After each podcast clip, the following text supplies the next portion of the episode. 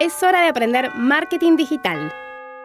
Bienvenido al podcast que te ayuda a dar los primeros pasos en el mundo online. Hola, mi nombre es Nadia Dierna y te doy la bienvenida a Aprender Marketing Digital.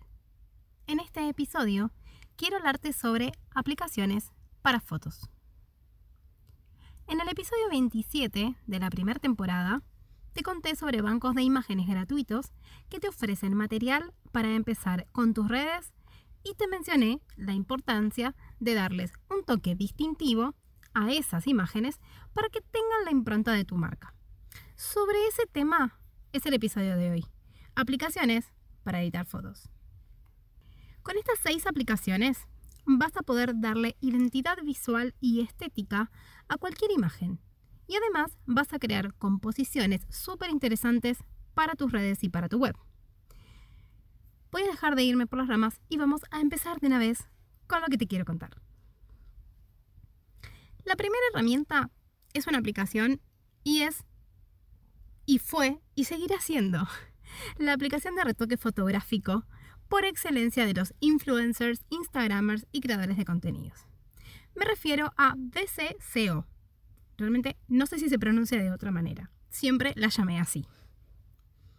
Su diferencial radica en los filtros. Contabilicé más de 50 antes de grabar este episodio. Claro que muchos están disponibles solo para la versión de pago. Pero a eso le sumamos el hecho de que puedes crear tu propio filtro, modificando los valores de exposición, contraste, saturación y claridad, entre otros valores. Por lo tanto, creando tu propio filtro y usando una foto de banco de imágenes, la imagen que estés usando no se va a parecer a la aplicación de esa misma imagen en otro sitio o que esté usando otro emprendedor o marca. La segunda herramienta de la que quiero hablarte se llama Snapseed. Snapseed a mí me gusta decir que es como una versión simple de Photoshop. Muchas de las funciones, como las curvas de colores, la posibilidad de darle perspectiva a una imagen o trabajar con pinceles y capas, me parecen súper útiles y muy bien resueltas si pensás que estás haciendo retoque fotográfico desde un celular. La tercera se llama Beauty Plus. Esta herramienta llegó a mi vida de la mano de una clienta. Ella cuidaba muchísimo su propia estética y por lo tanto también las imágenes que compartía. Esta es ideal para hacer algún retoque puntual como borrar granitos, retocar ojeras, pero también permite maquillar un rostro desde cero, iluminar una cara y hasta perfilarla para disimular la papada o acentuar los pómulos. Las tres aplicaciones que voy a comentarte a continuación van a servirte para crear una composición con las fotos que ya retocaste.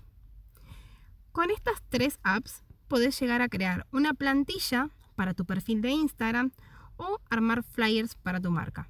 Presta atención. La primera se llama PixArt. Es ideal para hacer composiciones personalizadas con efectos como dispersión, caricaturas a partir de una imagen. Tiene imágenes para complementar tu composición también, fondos de colores, también tiene opciones de embellecimiento para las fotos de retratos, stickers y opciones para agregar textos es muy versátil, es interesante que al menos te la descargues y la pruebes. La quinta es muy conocida. Es el terror de los diseñadores. Se llama Canva. Es de las pocas aplicaciones que ofrecen además una opción para la computadora. Por eso terminó convirtiéndose en la app preferida para armar diseños para redes sociales de aquellos que no son diseñadores. Te permite subir tus propias imágenes, pero no retocarlas. Por eso necesitas los otros complementos que te mencioné antes.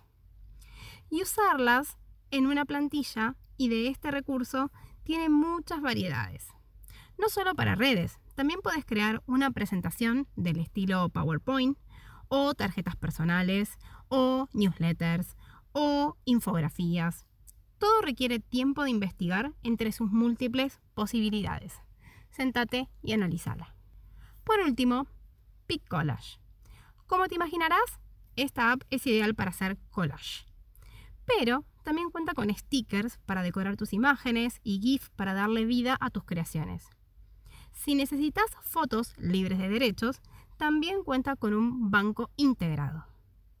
De todos modos, en el próximo episodio voy a estar contándote sobre bancos de imágenes libres de derechos que podés usar para buscar tus propias imágenes y que no son tan conocidos. Hasta aquí el episodio de hoy. Recuerda que si te gustó, podés darle a seguir en Spotify para que te avise cada vez que hay un nuevo episodio. Y si crees que este contenido le puede ayudar a alguien, compartíselo. Nos vas a ayudar muchísimo a los dos. Este episodio de Aprender Marketing Digital llegó a su fin. Si quieres seguir aprendiendo, te invito a seguirme en las redes sociales.